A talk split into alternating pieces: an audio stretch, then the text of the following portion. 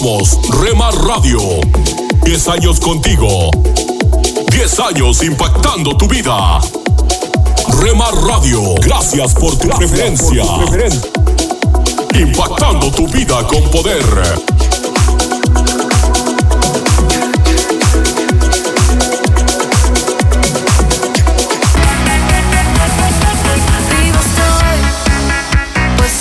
Estás escuchando Rema Radio.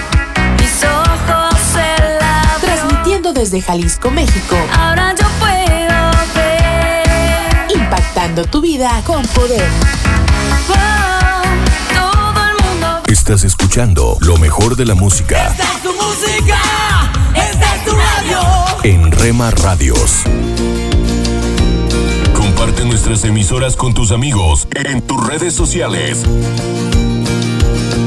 Al parecer. Rema Mujer, Te sientes solo, ya lo sé, yo lo viví. Somos frutos Rema Kids, del espíritu vivos en mí para ser como Jesús. Rema Grupera,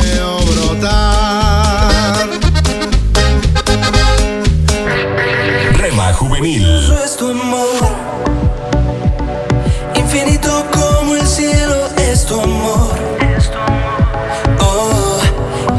precioso es tu amor. Rema Mariachi,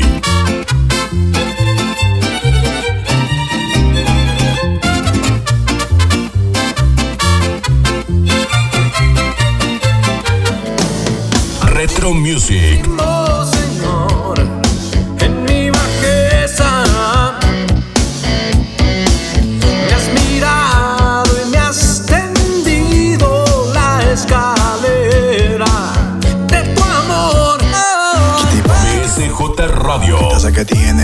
partido, señorita. Estoy seguro de que sabe lo que quiere, pero no sabe lo que necesita. Mercedes, te diré lo que sucede. A tu corazón cualquiera accede. Y así no se puede. Guárdalo en cuatro paredes y pon de guardián al que todo lo puede. Tu corazón no es de cartón. Rema Instrumental,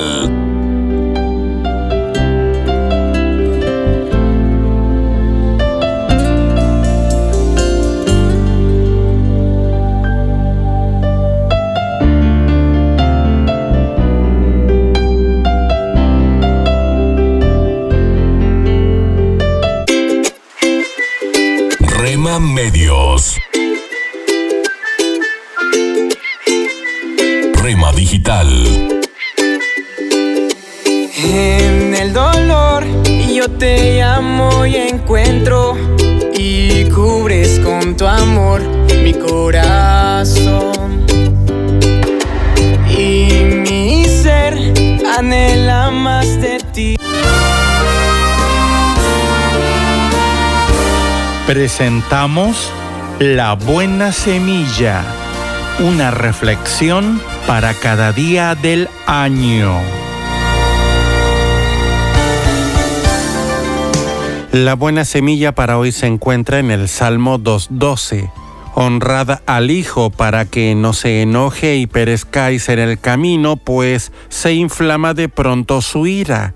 Bienaventurados todos los que en Él confían. La reflexión de hoy se titula ¿Tiene usted la paz? Segunda parte. Este es el testimonio de Gilles Bernard. La lectura de los evangelios me conmovió. Desde las primeras palabras de Jesús fui cautivado por su mensaje de amor y paz. Algunos meses más tarde, un amigo con quien a menudo discutía sobre este tema me dio una invitación a una conferencia cuyo tema era Jesús, los judíos y el Mesías.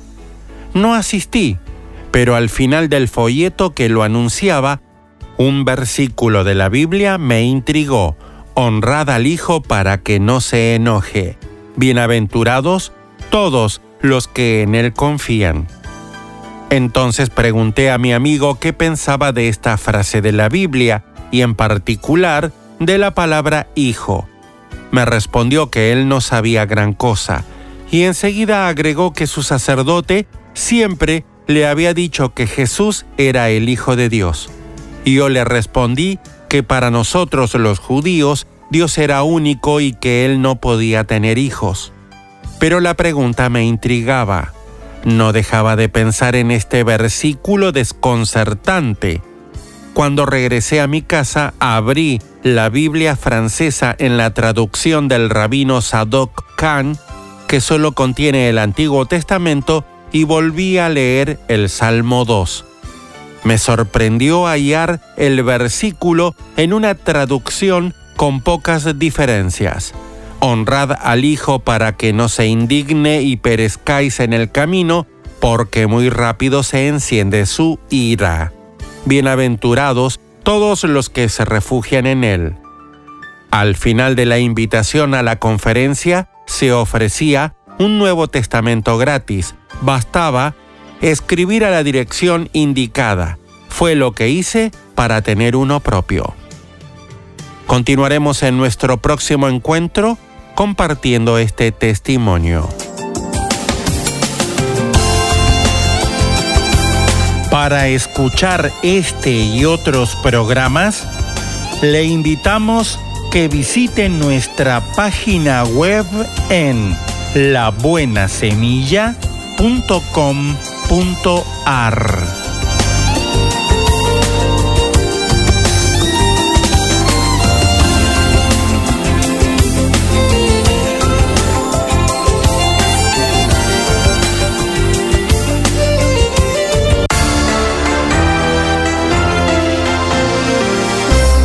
amigos? Les saluda Milenka Peña. Qué gusto que nos acompañen en nuestro programa Cultura Financiera.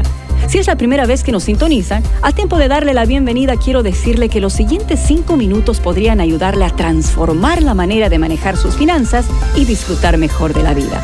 Así que no se pierda los consejos que el día de hoy llegan a nosotros en la voz del doctor Andrés Panasiuk, presidente y fundador del Instituto para la Cultura Financiera.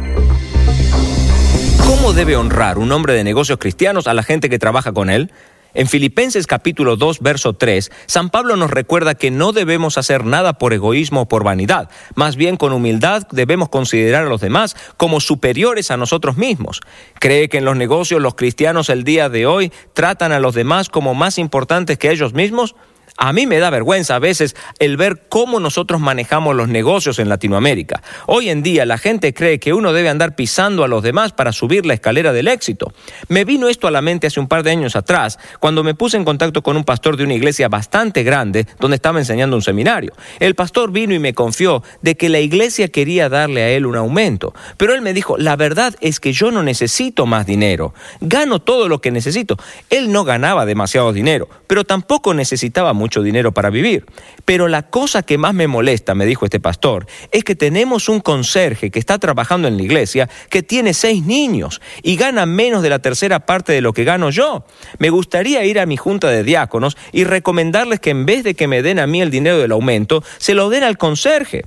Y eso fue exactamente lo que hizo este pastor. Ahora, el escándalo que se armó en la iglesia cuando el pastor hizo esta propuesta, ¿cómo es que se le ocurrió a este pastor pensar de que un conserje puede ganar más que él. ¿Y por qué no? ¿Encuentra usted en algún lado de las escrituras algún lugar donde dice que no se le pague a un conserje más de lo que se le debe pagar al presidente de una organización, incluyendo a su pastor? En ningún lado.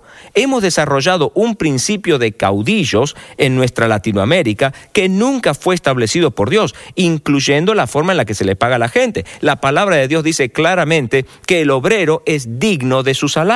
Y entonces el salario de nuestros obreros no debe ser calculado por cuánto me conviene a mí pagarles a ellos, sino cuál es un sueldo digno para esa familia. Algo peor aún, si usted es supervisor o gerente, y especialmente si es dueño de un negocio, la pregunta para usted el día de hoy es, ¿está edificando a sus empleados o los está degradando? ¿Tiene los intereses de ellos en su corazón? ¿Está tratando de honrarlos? La palabra honrar significa darles una posición de honor. Eso no necesariamente significa que ellos ganen lo mismo que gana usted, pero significa que usted va a mirar al conserje y va a pensar que el conserje de su negocio es tan importante para su negocio como aquel vendedor que le está generando 100 mil pesos de ganancia al año. Dios pide que nosotros le demos honor a quienes están trabajando debajo de nosotros y a quienes están por sobre sobre nosotros y que no hagamos nada por egoísmo ni vanidad. Más bien, con humildad, consideremos a los demás como superiores a nosotros mismos. Si usted no está haciendo esto, no es un verdadero hombre de negocios cristiano. Ya nos acercamos al final del programa del día de hoy, pero antes de despedirnos, permítame hacerle una pregunta. ¿Usted sabe la diferencia entre una necesidad y un deseo? Si respondió que sí, aquí le va otra. ¿Alguna vez compró algo por emoción sin que realmente lo necesite? Bueno, creo que eso nos pasó a casi todos. Entonces quiero recomendarles un excelente libro escrito por el doctor Andrés Panasiuk titulado ¿Cómo compro inteligentemente? El nombre lo dice todo. Y como todos los libros del doctor Panasiuk, está escrito en un lenguaje sencillo, práctico y fácil de aplicar. Pídalo a su librería favorita o visítenos en la internet en culturafinanciera.org. Bueno amigos, llegó el momento de despedirnos, pero espero que nos acompañen nuevamente cuando retornemos en esta misma emisora con más cultura financiera. Visítenos en culturafinanciera.org. ¿Qué situación te llena de angustia y temor? ¿Cómo podrías recuperar tu entereza y vivir con esperanza y gozo?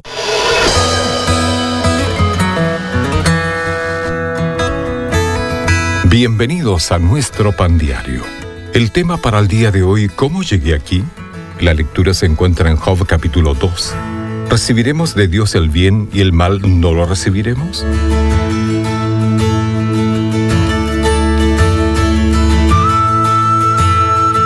Tiffany se despertó en la oscuridad de un avión. Se había dormido mientras los otros pasajeros salían y el avión estacionaba. ¿Por qué no la despertó nadie? ¿Cómo llegó hasta allí? Sacudió las telarañas de su mente y trató de recordar. ¿Alguna vez te encontraste en un lugar que no esperabas? Eres demasiado joven para esta enfermedad y no tiene cura. Tu última evaluación fue excelente. ¿Por qué te despiden del trabajo? Estabas disfrutando de los mejores años de tu matrimonio. Ahora estás comenzando de nuevo, como padre o madre solteros y con un trabajo de media jornada. ¿Cómo llegué hasta aquí? Quizás se preguntó Job mientras estaba sentado en medio de cenizas. En un instante había perdido a sus hijos, su riqueza y su salud. Tal vez no podía imaginar cómo había llegado hasta allí, solo sabía que debía recordar.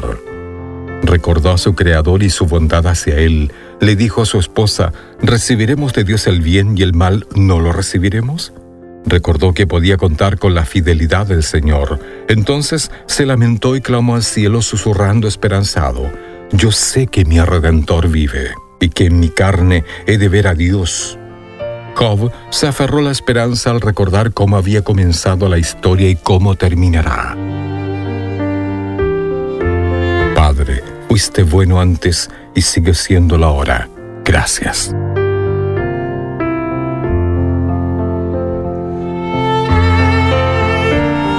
Para tener acceso a más información y otros recursos espirituales, visítenos en www.nuestropandiario.org. Aliento de Dios para mi familia.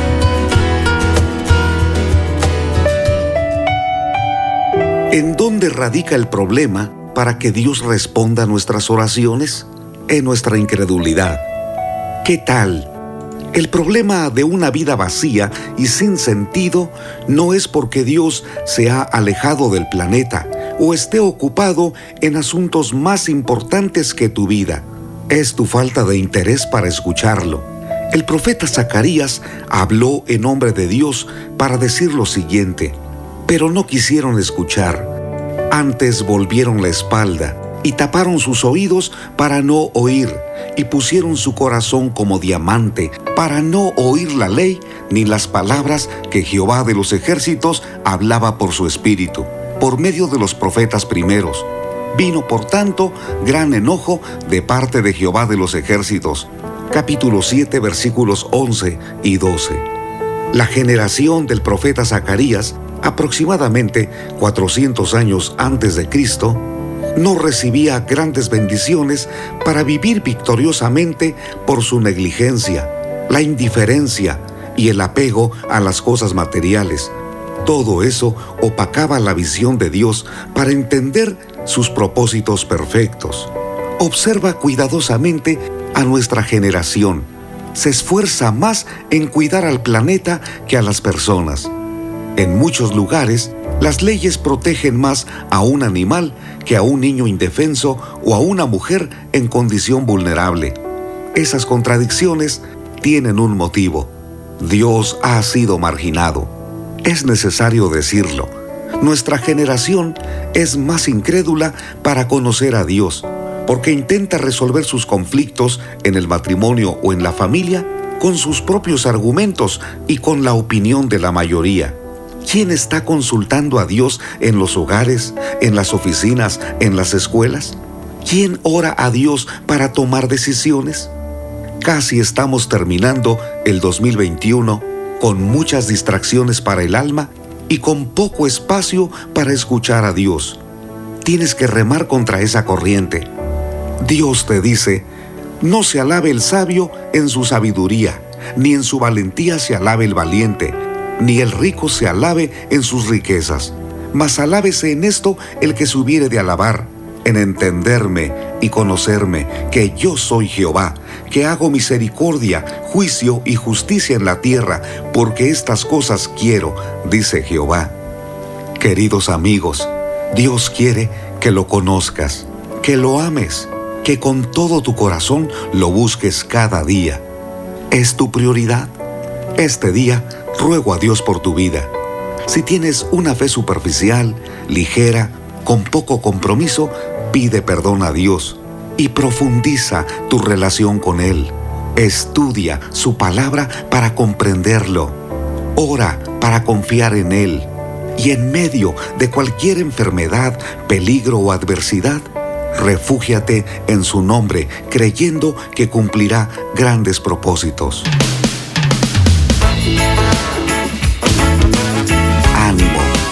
Soy Constantino Varas de Valdés.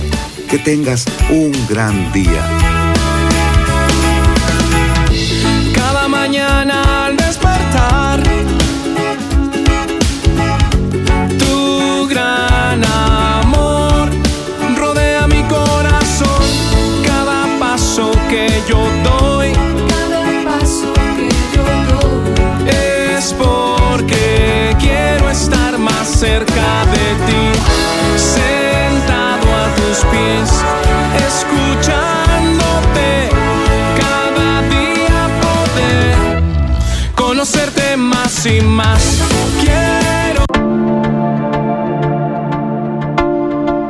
Dios está por encima para bendecirte, abajo para sostenerte, adelante para orientarte, atrás para protegerte y a tu lado para apoyarte. Por eso te busco, te amo y me amas por siempre.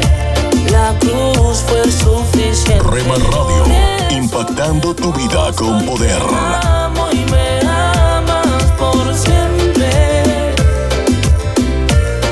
Fue suficiente. Si del mundo estás cansado ya, si del diablo te quieres ¿Quieres formar parte del equipo de locutores de Rema Grupera? Envíanos un mensaje a remadigital 1970 arroba gmail.com.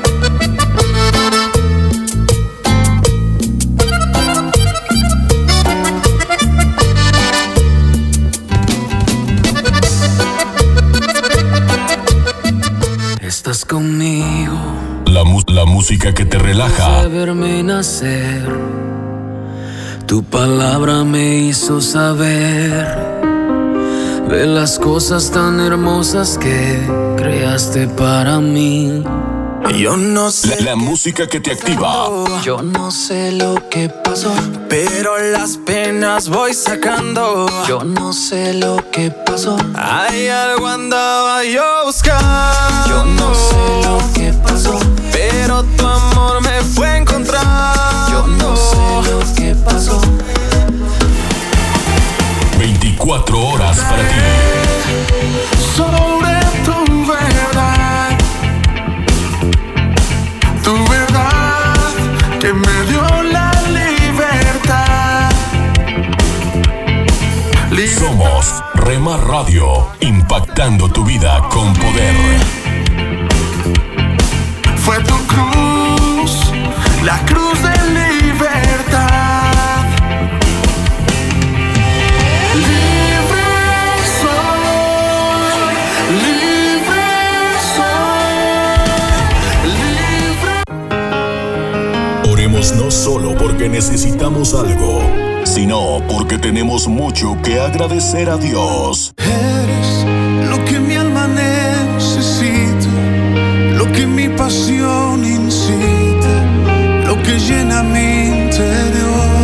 Rema Radio, impactando tu vida con poder.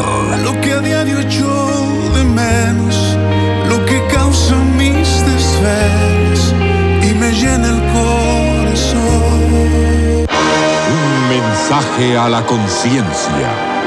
Un momento de reflexión en la vida diaria.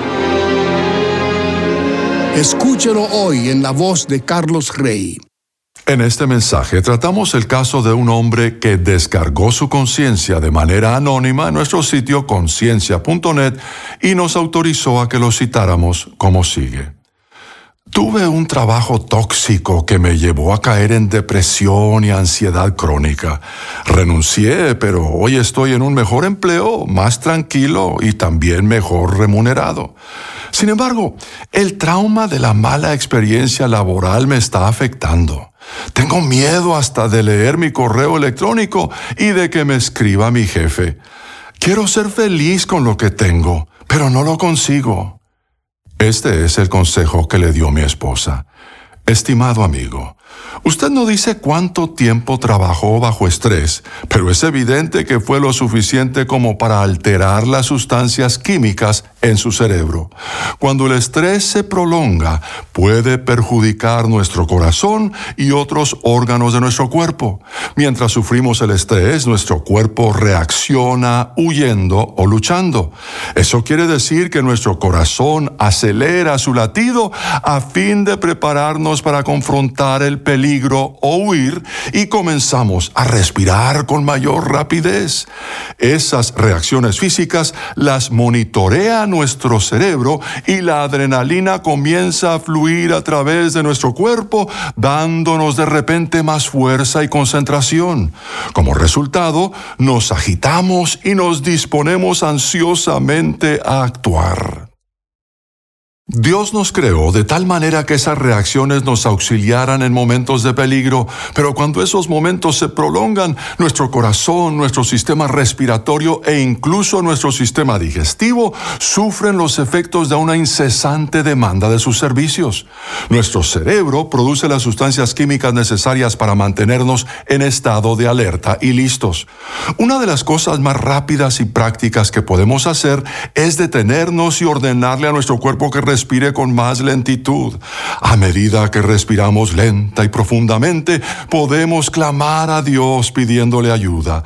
Lea y memorice el pasaje bíblico escrito por el apóstol Pablo que dice, no se inquieten por nada, más bien en toda ocasión, con oración y ruego, presenten sus peticiones a Dios y denle gracias. Y la paz de Dios, que sobrepasa todo entendimiento, cuidará sus corazones y sus pensamientos en Cristo Jesús. Concéntrese en las palabras a medida que respira. Cuando usted logra respirar con más lentitud, su corazón late también con mayor lentitud. Cuando su cerebro se concentra en Dios y en el poder que Él tiene para cuidar su corazón y su mente, tarde o temprano le llega el mensaje de que ha desaparecido el estrés. Sin embargo, si después de intentar lograrlo durante algunos meses todavía sigue sufriendo, entonces le recomendamos que acuda a un consejero profesional o que forme parte de un grupo de terapia compuesto de personas que, así como usted, tienen la tendencia de sentirse ansiosas. Con eso termina lo que recomienda Linda, mi esposa. El caso completo se puede leer si se ingresa en el sitio conciencia.net y se pulsa la pestaña que dice casos y luego se busca el caso 709. Si desea comunicarse con nosotros, puede hacerlo enviándonos su mensaje por correo electrónico a la dirección mensaje arroba conciencia.net. Solo una voz inspira tu vida, inspira tu vida. Una voz de los cielos, con el pastor Juan Carlos Mayorga. Bienvenidos. Yo soy la vid verdadera y mi padre es el labrador. Todo pámpano que en mí no lleva fruto, lo quitará. Y todo aquel que lleva fruto, lo limpiará para que lleve más fruto. Juan 15, versículos 1 al 2. No hay nada más valioso ni un honor superior en la vida que ser amigo de Cristo. Jesús de Nazaret indica, ustedes son mis amigos, ya no los llamo siervos, los he llamado amigos. Si hay amistades que son maravillosas, si contar con el apoyo de amigos que te aman y están a tu lado en los tiempos complicados y rían contigo en los buenos, hace una gran diferencia. Cuanto más que tú tengas a Cristo como amigo. Que tú tengas a Cristo como amigo te faculta para enfrentarte a los grandes retos en tu vida, en la iglesia y en la sociedad desde una óptica única Cristo nos enseña que dos claves para fructificar como cristianos son, primero, la poda. La finalidad de la poda es que seas capaz de producir aún más fruto. La congoja, la tribulación, la dolencia y el padecimiento, la privación, el luto, la derrota, la desilusión y el deseo malogrado son ciertas maneras en las que tu vida es podada. La poda aparenta ser algo muy despiadado. En ocasiones lo único que queda es una parte desgarrada para encarar al fuerte invierno. Pero somos podados para algo fresco y nuevo. Y cuando la primavera y el verano llegan, hay una abundancia de fruto. Las afiladas tijeras de la poda traen en conclusión fruto y bendición. La otra clave para fructificar es la cercanía a Cristo. No puedes encarar los grandes retos solo. Jesús de Nazaret dice, cuando estás unido a mí y yo a ti, la relación orgánica e íntima, la cosecha seguramente será abundante. Separado, no puedes producir nada. Solo conseguirás encarar los grandes retos si permaneces cerca de Cristo. Desarrolla una intimidad en aumento con Cristo, pasando tiempo de calidad con Él y andando con Él orando y oyéndolo a través de su palabra y siguiendo sus deseos. Cristo afirma que si te mantienes cerca de Él, permanezcan en mí. En consecuencia, acontecerán tres cosas con relación a tu fruto. Una, tus peticiones serán concedidas. Dos, Dios será glorificado. Y tercero, tu gozo será pleno y rebosante. Jesús de Nazaret desea que te encuentres saturado de gozo y completamente vivo. No hay más grande gozo que saber que eres valorado, precioso y amado por Dios y amar a los demás como a ti mismo. No hay mayor regocijo que dar vida eterna a los demás en Cristo y con Cristo. Oremos juntos. Dios y Padre, gracias, porque en Cristo nos has elegido para que seamos tus amigos. Ayúdame a permanecer en Cristo y Cristo en mí, porque separado de Él, nada puedo hacer. En el nombre de Jesús de Nazaret, amén. Una voz de los cielos, escúchanos, será de bendición para tu vida. bendición para tu vida. Alimento para el alma. Lecturas diarias de inspiración producidas por Radio Transmundial.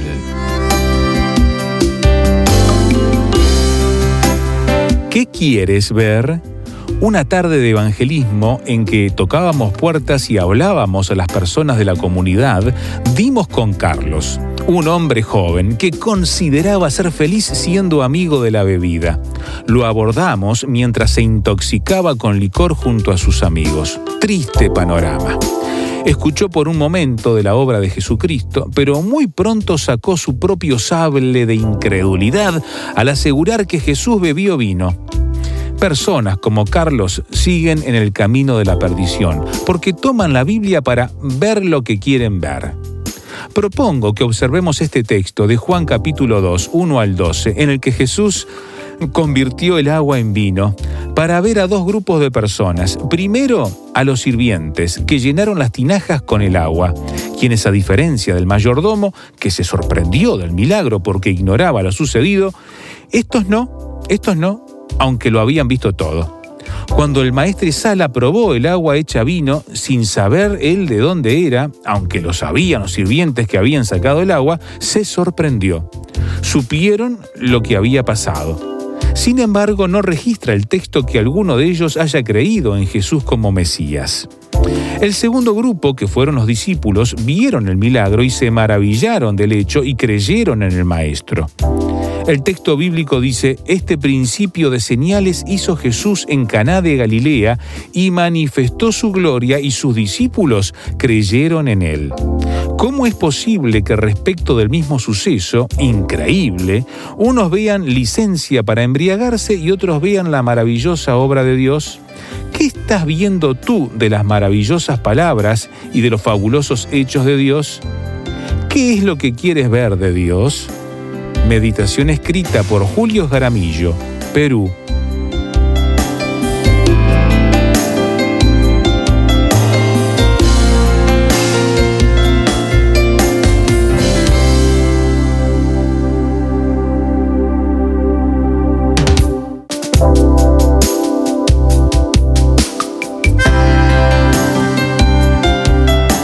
Para más información o si desea adquirir el libro Alimento para el Alma, escriba a apa.transmundial.org o llame aquí en México al 50 25 42 06. 50 25 42 06. Alimento para el Alma es una producción de Radio Transmundial.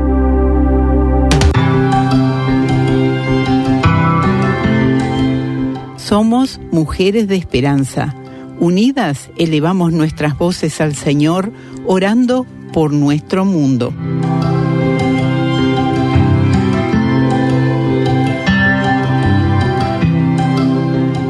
Dios, oramos que consueles a las familias que han sido separadas unas de otras cuando Corea fue dividida. Por favor, provee maneras para volverse a reunir ya sea en persona o por medio de diferentes medios de correspondencia o comunicación. Te lo pedimos en el nombre de Jesús. Amén.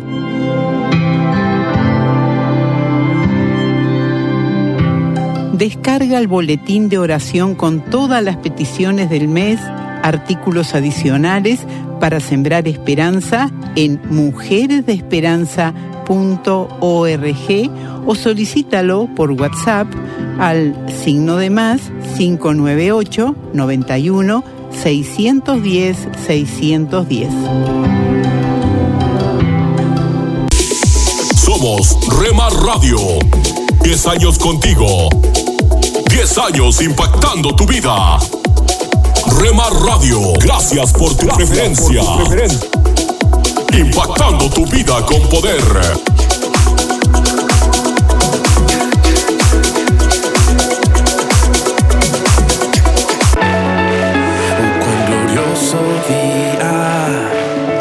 Estás escuchando Rema Radio. Transmitiendo desde Jalisco, México. Cuando la tumba fue Impactando tu vida con poder. glorioso día. Estás escuchando lo mejor de la música Esta es tu música, esta es tu radio. en Rema Radios. Nunca dejes de orar, porque la oración es el camino que te conecta a Jesús. Milagroso, abres camino, cumples promesas, luz en tinieblas, Alma Radio, impactando tu vida con poder. Milagroso, abres camino, cumples promesas, luz en tinieblas, mi Dios, así eres tú.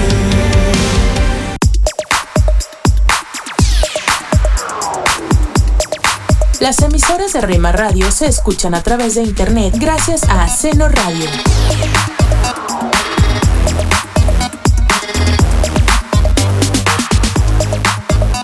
Hola, soy Dorothy. Qué alegría hablar contigo. Cómo me encantaría sencillamente poder reunirme contigo donde estés y conocerte personalmente. En cierta manera, esto es posible, porque cuando Cristo habita en tu corazón, eres atraído de tal modo que ningún familiar podría siquiera comprender. Hace muchos años, mi esposo y yo viajamos en épocas difíciles tras la cortina de hierro en las tierras comunistas. En ese momento estuvimos con personas de las cuales no conocíamos ni el idioma. Tuvimos que escondernos en establos o en laderas y dormir en lugares incómodos, pero en todo momento estábamos conscientes de que pertenecíamos a la familia de Dios. Sentíamos este extraordinario amor uno por el otro y esta carga el uno por el otro que solo puede provenir del corazón de Dios. Ese es el gozo de estar en Cristo. Por esa razón, hoy quiero agradecer a Dios porque también siento ese vínculo contigo y es mi alegría compartir lo que Él está diciendo. Estaba solo observando aquí en 1 Corintios capítulo 13. Este es un pasaje que muchos de nosotros conocemos y habla del amor. El amor, misericordia, es sufrido, es muy sufrido, es benigno, el amor no tiene envidia. El amor no es jactancioso, no se envanece, no hace nada indebido, no busca lo suyo, no se irrita, no guarda rencor. Se nos dice que no debemos permitir a nuestra mente ser lugar para imaginaciones malvadas. Tal vez no te des cuenta que hay una batalla a tu alrededor y no tiene nada que ver con lo que visualizan tus ojos. No, esta es una batalla satánica que se libra en derredor tuyo. Cuando estamos en Cristo y en la familia de Dios, su Espíritu Santo mora dentro de nosotros. Somos nacidos de su Espíritu.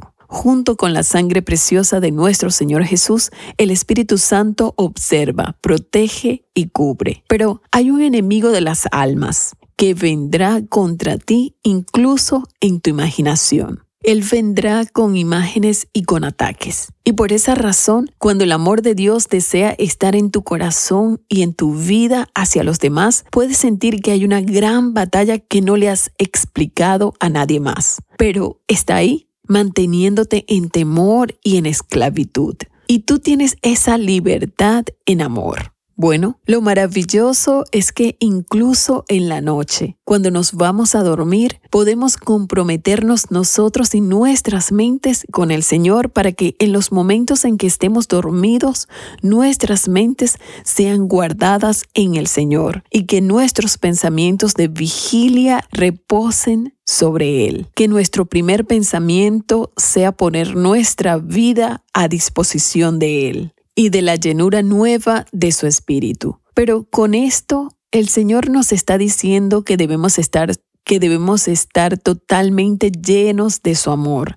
Si el amor es Dios y Dios vive en mí a través de su Hijo Jesucristo, entonces su amor está en mí. Esto hace una gran diferencia con mis pequeños y débiles intentos de amar a las personas. Cualquiera puede amar al niño lindo y tierno, pero ¿qué sucede con las personas que se han comportado de manera horrible? ¿Podremos todavía amarlas? ¿Podremos aún comprender aquello por lo que están atravesando estas personas y ser retenidos por Satanás cuando todo lo que ellas pueden hacer es escupir veneno por sus bocas? Podremos amar de tal manera que no seamos arrogantes, que no pensemos mal, no seamos provocados fácilmente y no busquemos solo lo nuestro. ¿Podremos decir que este amor hace que yo no envidie? ¿Por qué no le dices ahora mismo al Señor que este es el amor que deseas en tu corazón? Oremos. Padre Celestial, te pido en este momento que me perdones por intentar amar con mi propio amor. Quiero amar con tu amor.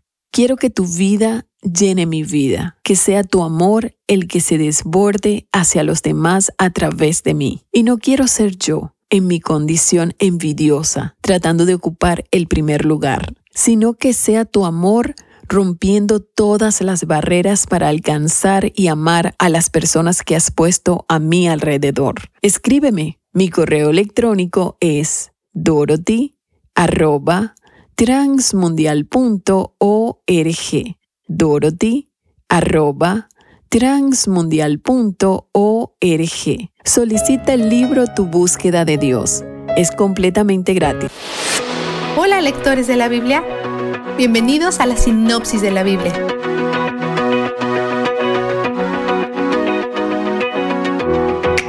Los amigos de Job se mantienen señalando que todas estas cosas malas deben de estar pasando porque él está actuando con malicia. Esta clase de pensamiento está incrustado en nuestra naturaleza. Si haces cosas buenas, Dios te dará lo que quieres. Si haces cosas malas, Dios te castigará. Cuando las cosas no se hacen a tu manera, ¿te has preguntado alguna vez si Dios te está castigando? O si no puedes pensar en algo que hayas hecho mal para ganar este trato de parte de Dios, puedes empezar a preguntarte por qué Él no está manteniendo su parte del trato. Si no tenemos cuidado, nos podemos encontrar con la misma mentalidad de los amigos de Job, pensando que si andamos honestamente, podemos usar eso como instrumento de negocio para conseguir lo que queremos de él. La historia de Job señala el error en nuestra manera de pensar, y esto señala la auténtica maldad que descansa en el corazón de nuestras motivaciones cuando intentamos usar a Dios como el medio para nuestro final deseado. Job rebate las declaraciones de sus amigos. A Dios increpan. Déjanos tranquilos. No queremos conocer tu voluntad. ¿Quién es el Todopoderoso para que le sirvamos? ¿Qué ganamos con dirigirle nuestras oraciones? Pero su bienestar no depende de ellos. Jamás me dejaré llevar por sus malos consejos. 21, 14 a 16. La gente malvada prospera, amasan fortunas y viven sus vidas de ensueño, todo mientras maldicen a Dios. La realidad que Job trae a luz aquí es que nuestra suerte en la vida no es un buen barómetro para medir el estado de nuestro corazón. Cosas buenas le pasan a la gente malvada y no parece justo. Pero si recordamos lo que hemos aprendido sobre la gracia y la misericordia y lo que merecemos, veremos cuánto no queremos lo que es justo. En el gran esquema de las cosas, no quieres que Dios te rete a tu pecado. Quieres perderte en tu insensibilidad haciendo cualquier cosa que deseas sin consideración por Dios, como la gente malvada que Job describe aquí. Es su bondad la que nos provoca arrepentirnos. Cuando Dios realmente le permite a la gente malvada seguir su camino, olvidándose de él completamente. Esto es a lo que el castigo se parece, no a los problemas en que nos encontramos. Aquellos nos enseñan a depender de Dios y sirven para conformarnos a su imagen. Elifaz habla otra vez e insinúa que sus palabras vienen directamente de Dios. Sométete a Dios, ponte en paz con Él y volverá a ti la prosperidad. 22-21. Ostras, Elifaz, Estás bastante seguro de ti mismo. No hay humildad en sus palabras. Entonces Job se lamenta de la distancia de Dios. Él quiere defender su caso delante de Dios. En medio de su lamento dice, si me dirijo hacia el este, no está ahí. Si me encamino al oeste, no lo encuentro. 23.8. Job confía que Dios está ahí, trabajando en medio de todo, incluso aunque él no lo percibe en ninguna parte. Él dice, hará conmigo lo que ha determinado. Todo lo que tiene pensado lo realizará. 23.14. Está aterrorizado de lo que esas cosas pudieran ser. Quizás tú has estado ahí, esperando que él haga lo peor, anticipándose a ello porque odias el clima frío.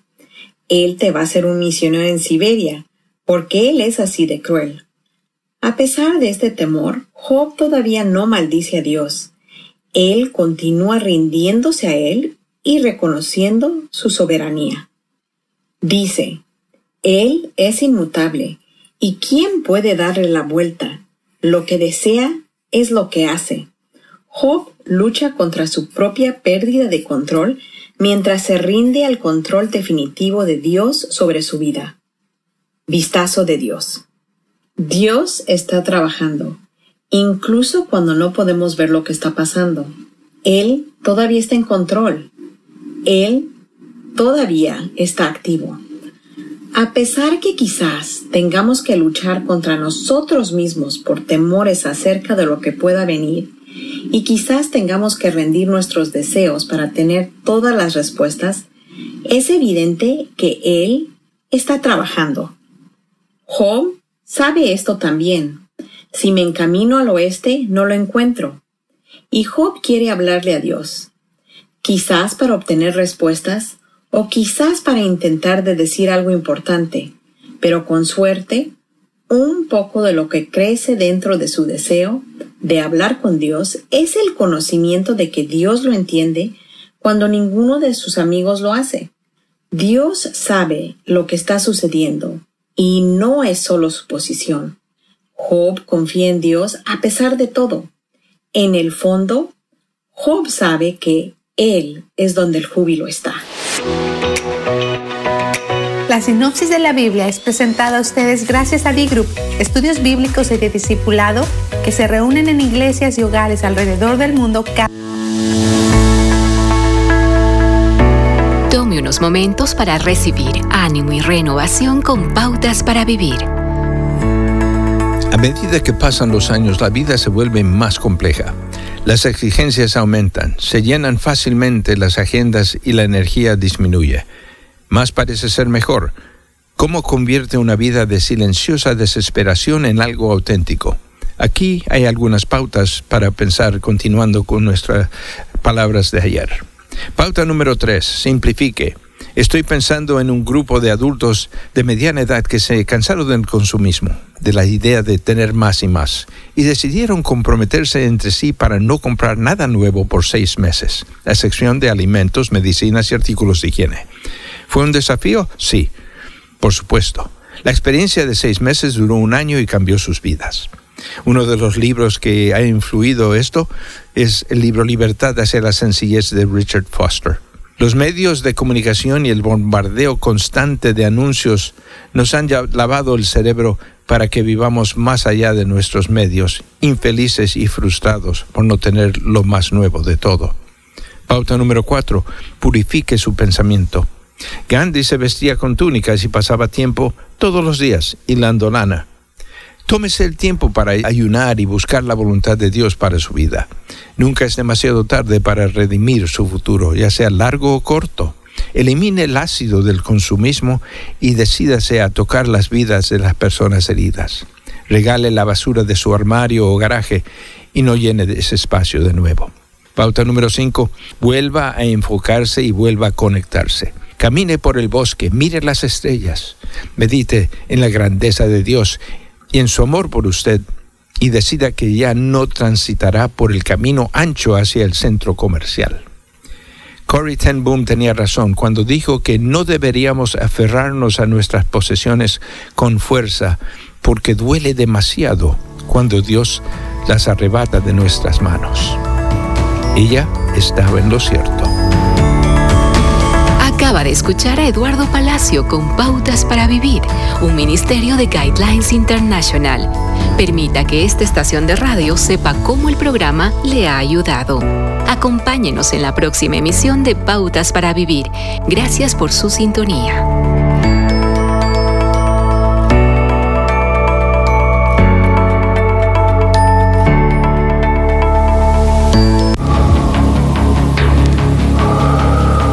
Las nubes de la incertidumbre, el dolor y el desaliento, surge un rayo de esperanza en la voz internacional de la radio de Guillermo Villanueva.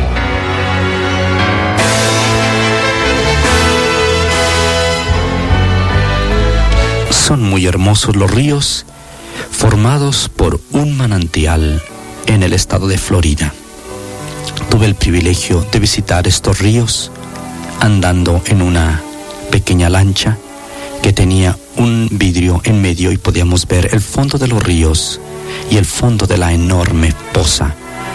Ahí se podían observar miles de peces nadando libremente. Varios ríos son formados por estas aguas frescas y cristalinas, Pero al llegar a esta enorme poza, que está llena de aguas transparentes y cristalinas, puede ver uno en el fondo unas hendiduras, especialmente la mayor, de donde están saliendo estas aguas de las entrañas de la tierra, aguas transparentes y exquisitas. Esto nos hace recordar lo que sucedió hace muchos años y de lo cual hemos hablado en los últimos mensajes, sobre el milagro cuando Dios a través de Moisés dio al pueblo a beber del agua de la roca. Moisés golpeó esa enorme roca y sucedió el milagro. De allí salieron aguas frescas, transparentes, cristalinas, y todo el pueblo pudo beber, también bañarse, refrescarse, dar de beber a sus animales y también tener lo suficiente para continuar su peregrinación. Por eso, mi estimado amigo, yo quiero decirte que el Señor cuando fue a la cruz del Calvario, su sangre es una sangre milagrosa, no la sangre como la de cualquier otro ser humano, de ninguna manera, sino que la sangre de Jesús es esa sangre milagrosa en la cual nosotros podemos refrescar nuestro espíritu y nuestra alma. Podemos bañar toda nuestra vida y encontrar que hemos sido limpiados, hemos sido refrescados. Hay personas que vienen angustiadas a los pies de Jesucristo, que vienen desesperadas, enloquecidas y han lavado por la fe sus vidas en la sangre del Hijo de Dios. Y qué maravilla, qué frescura, qué libertad da la sangre de Cristo Jesús. Cristo fue golpeado en esa cruz del Calvario y cuando salió su sangre, salió el perdón para todo ser humano. Cuando salió su sangre, salió vida y vida en abundancia. Cuando salió su sangre, sus heridas, salió la frescura para la gente que ya está fatigada y fastidiada de esta vida. Salió también limpieza, limpieza milagrosa que borra el pasado y nos da una vida completamente nueva. Todo fue por el amor de Dios que entregó a su Hijo para que esa sangre saliera de sus heridas en la cruz del Calvario. Mi amigo, ¿estás cansado? ¿Necesitas tener una frescura en tu interior? Ven hoy a lavar tu vida, tus pecados, tus problemas y necesidades en la sangre de Jesús y podrás tú experimentar lo que es el perdón, la frescura, el nuevo nacimiento y la vida abundante y feliz que da Jesucristo cuando nosotros venimos a Él, abrimos nuestro corazón, le dejamos entrar para que su sangre preciosa nos limpie de todo pecado. Acepta a Jesús si nunca lo has hecho. Esperamos que esta audición, un rayo de esperanza, haya penetrado en su corazón. Si en algo podemos servirle, por favor dirija su correspondencia a Guillermo Villanueva, apartado 77-335, México, Distrito Federal, 11200. Le invitamos para que nos sintonice a esta misma hora y por esta misma estación. Muchas gracias por la amabilidad de su atención.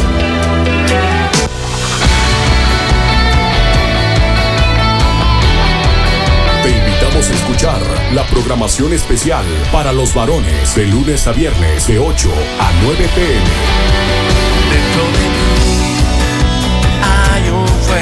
Rema Radio, transmitiendo desde Jalisco, México, impactando tu vida con poder.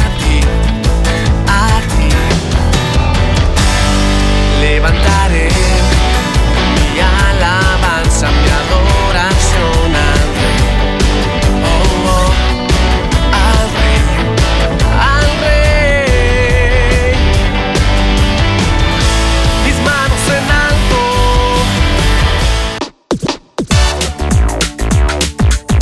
En Facebook, Facebook, www.facebook.com, diagonal Rema Radios MEX. www.facebook.com, diagonal Rema Radios MEX.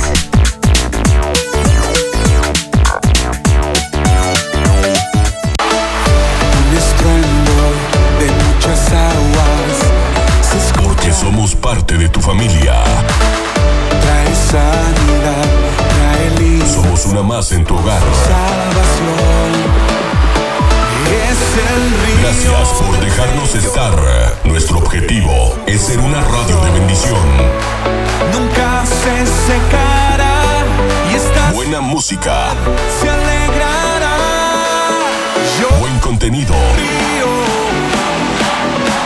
En Rema Radio, impactando tu vida con poder.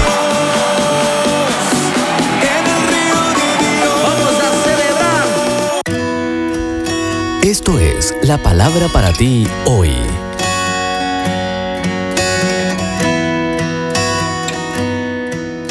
Y la palabra para ti hoy es cómo desestresarte, escrita por Bob Gass. En Éxodos 33, 14 leemos, Yo mismo iré contigo y te daré descanso. Respondió el Señor. Contesta con sinceridad estas 10 preguntas. 1. ¿A veces te sientes irritable sin saber por qué? 2. ¿Trabajas con empeño pero te sientes que no te valoran? 3. ¿Te sientes culpable o improductivo cuando te relajas? 4. En vez de hablar calmadamente, ¿te has sorprendido gritando a menudo para enfatizar lo que quieres decir? 5. ¿Recuerdas la última vez que te reíste hasta llorar? 6. ¿Te sientes extenuado al final de tu día libre a causa de todo lo que tuviste que hacer? 7. ¿Tiendes a comer más cuando tienes estrés o te sientes abrumado? 8. ¿Estás constantemente a la defensiva? 9. ¿Sufres de dolores de cabeza o de estómago que no puedes explicar? 10. ¿Tu lista de cosas por hacer tiene notas a pie de página? bueno, ¿qué tal te fue con la prueba? ¿Te sorprendió? Si estás en sintonía contigo mismo, no deberías estar sorprendido. Los síntomas de una sobrecarga de estrés no aparecen de la noche a la mañana. Cuando tu computadora comienza a congelarse, ya sabes que es momento de apagarla y reencenderla, ¿cierto? Cuando la luz de advertencia se enciende en la consola de tu auto, no te atreverías a ignorarla. En resumen, si continúas ignorando las señales de advertencia, el estrés afectará irremediablemente tu salud. Jesús lo dijo, no se angustien ni se acobarden. Juan 14, 27. En otras palabras, esfuérzate en controlar tus reacciones. No pierdas la paz por cada detalle que no vaya bien en tu vida. Cuando no puedas hacer nada sobre la situación, aprende a confiar en Dios, suéltala y no pierdas tu alegría.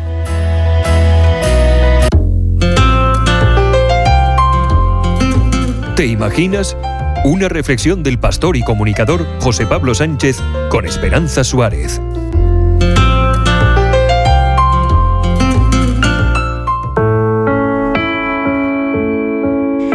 El 19 de febrero de 1812, dos semanas después de contraer matrimonio, Adoniran Hudson partió en barco desde las costas de Norteamérica con su esposa camino a la India. Tenía 25 años y una meta clara en su corazón. Asia, con sus multitudes idólatras, era el campo más importante del mundo para el esfuerzo misionero. De niño había sido instruido por sus padres en la fe cristiana. Su madre le enseñó a leer un capítulo entero de la Biblia antes de que cumpliese cuatro años. Fue un alumno brillante, pero cuando llegó a la universidad abandonó la fe y desarrolló una actitud escéptica hacia la religión. Una etapa en su vida que duró hasta que su mejor amigo murió. Escuchar su agonía le llevó a replantearse de nuevo el sentido de la vida y el más allá. Muerto, perdido, perdido, eran palabras que resonaban fuertemente en su mente hasta que decidió descansar en la esperanza y en el perdón ofrecido por Jesús. Aquella decisión marcó un cambio de rumbo en su vida. En todo lo que hago me pregunto a mí mismo, ¿agradará esto al Señor? Cuenta Adoniram. Su intimidad con Dios le llevó a pasar muchas horas en oración intentando entender su propósito en la vida.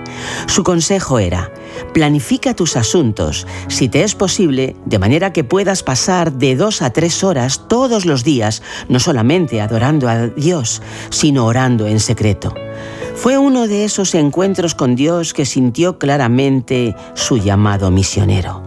Cuando andaba en un lugar solitario en el bosque, meditando y orando, me fue dada la orden, id por todo el mundo y predicad el Evangelio a toda criatura. Esta orden me fue dada tan claramente y con tanta fuerza que decidí obedecer, fueran cuales fueran los obstáculos. Cuando compartió con su novia Am este compromiso, ambos decidieron acelerar los planes de boda y marchar juntos a un destino incierto y peligroso, pero confiados en cumplir la voluntad de Dios.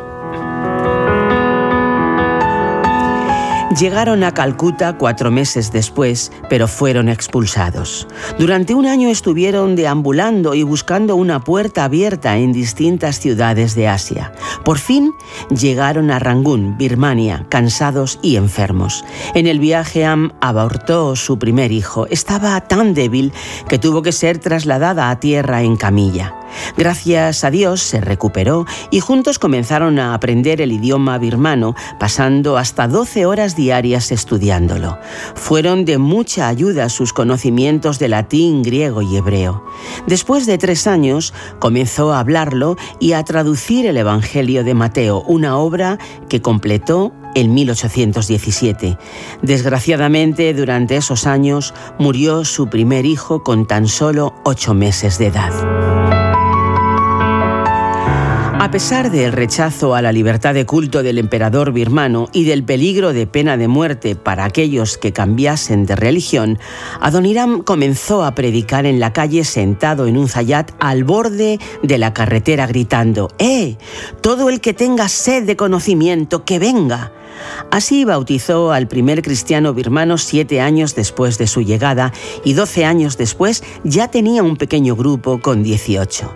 Durante todo ese tiempo se dedicó con ahínco a traducir toda la Biblia y a escribir una gramática que aún sigue en uso en día. Todo ese trabajo se frenó en seco el día que fue detenido brutalmente y metido en prisión. Delante de su esposa lo arrojaron al suelo, lo ataron con correas de tortura y lo arrastraron a la mugrienta cárcel de Aba. Durante 20 largos meses, Adonirán sufrió todo tipo de brutalidades, hambre y enfermedad. A veces le colgaban boca abajo, sujeto por los grilletes de hierro en sus pies, apoyado en el suelo solo por sus hombros y cabeza. Las cicatrices de esos grilletes le acompañaron hasta la muerte. Difícilmente hubiera superado aquella etapa sin la ayuda de su esposa, que consiguió el permiso del carcelero para llevarle comida en la oscuridad de la noche. Desgraciadamente, unos días después de su liberación, Anne, su esposa, falleció desgastada por el estrés, la soledad y la enfermedad. También murió su tercer hijo. A pesar de su dolor, Adonirán continuó predicando incluso en zonas remotas de la selva y traduciendo la Biblia que publicó en 1835.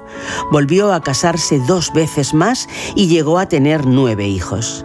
El 12 de abril de 1850 murió en un barco en la bahía de Bengala y fue enterrado en el mar después de pasar 37 años cumpliendo su propósito en la vida. Durante los últimos días de su vida se refirió muchas veces al amor de Cristo. Con los ojos iluminados y las lágrimas corriéndole por el rostro, exclamaba, Oh, el amor de Cristo, el maravilloso amor de Cristo, la bendita obra del amor de Cristo.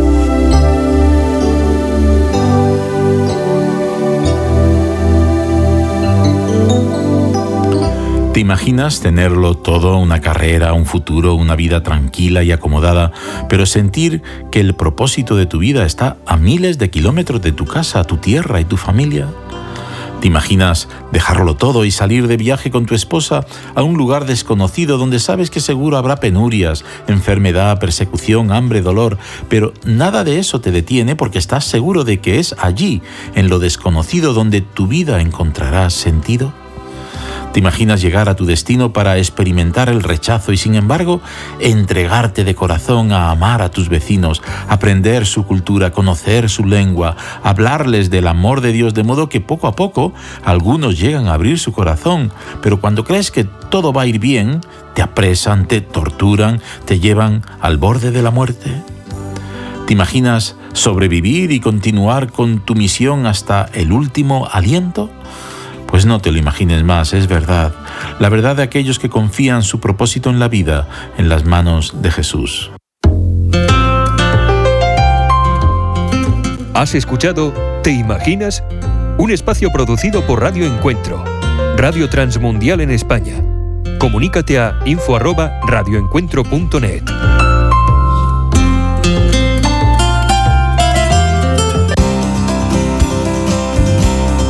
dulce para la vida. Reflexiones con Carmen Reynoso.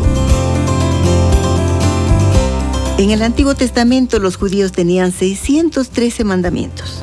365 eran positivos de lo que debían hacer y 248 negativos lo que no debían hacer. Las naciones del mundo tienen sus propias legislaciones, señalando los deberes y las responsabilidades del país y de su gente. La mayoría de las leyes de los países de Europa y del hemisferio occidental se basan en los diez mandamientos, que es básico en la ley judía. Difícil para los que no somos abogados tener que memorizar y entender tantas leyes, leyes temporales, reglamentos y las interpretaciones que dependiendo del abogado dicen lo que los legisladores nunca quisieron decir. Jesús resumió toda la ley y los profetas en dos mandamientos. Amarás al Señor tu Dios con todo tu corazón y con toda tu alma y con todas tus fuerzas y con toda tu mente y a tu prójimo como a ti mismo. Dios nos hizo para amar y para amarnos. Pan dulce para la vida. Reflexiones con Carmen Reynoso. Me llevas más alto, más alto quiero ir. Me llevas más alto. Estás escuchando Rema Radio. Sentir me llevas más. Transmitiendo desde Jalisco, México. Impactando tu vida con poder. Estás escuchando lo mejor de la música Esta es tu música, esta es tu radio. en Rema Radios.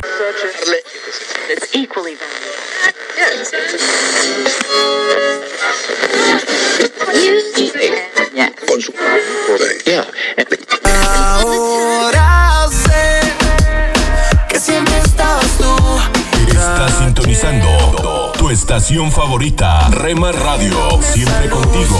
Y ahora sé que siempre fue tu amor. La vida con 24 horas con el poder que cambia tu vida. El blanco y negro a color. Contigo todo se siente mejor.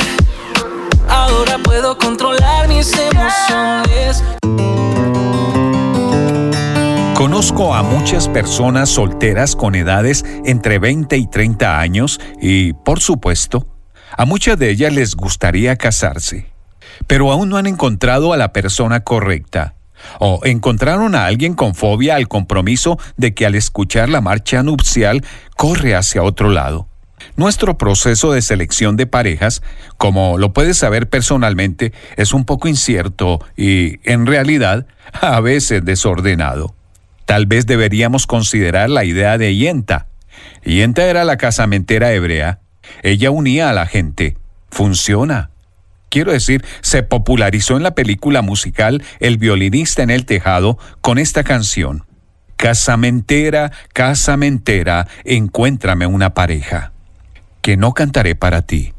Esa antigua cultura hebrea no dejaba nada al azar cuando se trataba de unir a la gente. Yenta se ponía en el medio y se aseguraba de que sucediera. Bueno, tengo un trabajo como el de Yenta para ti. Hoy quiero tener una palabra contigo acerca del tema Los casamenteros de las calles doradas. Nuestra palabra para hoy de la palabra de Dios viene de Segunda a los Corintios capítulo 5 en el Nuevo Testamento. Estoy leyendo los versículos 19 y 20. Dios estaba en Cristo, reconciliando consigo al mundo, no tomándoles en cuenta a los hombres sus pecados, y nos encargó a nosotros la palabra de la reconciliación. ¿Qué es la reconciliación? Es unir a dos personas, ¿verdad? Así que somos embajadores en nombre de Cristo, como si Dios rogase por medio de nosotros, os rogamos en nombre de Cristo, reconciliaos con Dios. Describo esto como los casamenteros de la calle Dorada, asegurando que transmitas el mensaje para que alguien que conozcas pueda ir al cielo contigo. Tuve el privilegio en una importante convención nacional de jóvenes de pedir a aquellos quienes estaban dispuestos a reclamar un amigo para Cristo que se pusieran de pie. No se trataba de reclamar a todo el mundo, simplemente de decir, por este amigo, haré lo que sea necesario para alcanzarlo y para pararme y orar en voz alta por su nombre en este momento. Y en ese auditorio, miles de jóvenes se pararon con el nombre que Dios había puesto en sus corazones. Si te pidiera que hicieras eso, que dijeras, viviré mi vida para llevar a esa persona al cielo conmigo, ¿a quién escogerías? No hay forma de que esa persona pueda llegar al cielo a menos que llegue a Cristo. Y probablemente no hay forma de que él o ella pueda llegar a Jesús a menos que tenga un casamentero. Y Dios dice que somos tú y yo quienes debemos sostener a Jesús en una mano y a esa persona que te importa en la otra y unirlos. Ese no es un proceso a la ligera así como pensando, bueno, espero que esto funcione. No, fíjate en las palabras de este pasaje, como si Dios te lo estuviera pidiendo. Te lo voy a pedir en nombre de Dios. Él no pudo estar aquí, entonces te lo voy a pedir intensamente te suplico, te ruego que te reconcilies con Dios. No hay nada pasivo acerca de esto. No hace mucho fuimos sacudidos en nuestra comunidad por tres muertes repentinas. Un par de estas era de adolescentes. Alguien dijo que era una llamada de atención, y lo fue. Ese tipo de cosas te recuerda que el tiempo es corto, el cielo y el infierno son muy eternos y nada, nada es más importante que dejar que las personas que conoces escuchen acerca de tu Jesús. Es más que simplemente vivir tu vida frente a ellos. Es más que incluso amarlos. Tienes que decírselo orar diariamente por ellos, comprometerte a vivir tu vida para redimirla de ellos. Entonces, ¿a quién quieres tener contigo en el cielo? Y necesitas decirle cómo llegar allí. ¿Darías un paso al frente para ser el casamentero de Dios, su embajador? Un casamentero se asegura de que las personas se reúnan y Dios te pide que hagas lo que sea necesario, cueste lo que cueste, para unir a dos personas para siempre. Una persona que te importa y el Cristo que murió por ella. Una palabra contigo de Ran Hatchcraft. Escucha las emisoras de Rema Radios a través de Tuning y Seno Radio. Y en nuestra página web remarradios.witsai.com diagonal radios. Se está cumpliendo lo que escrito está.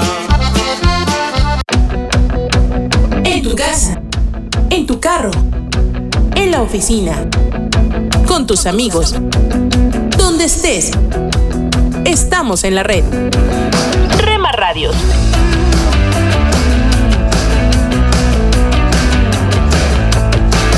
Rema Radios. Somos Rema Radio. 10 años contigo. 10 años impactando tu vida. Rema Radio, gracias por tu preferencia.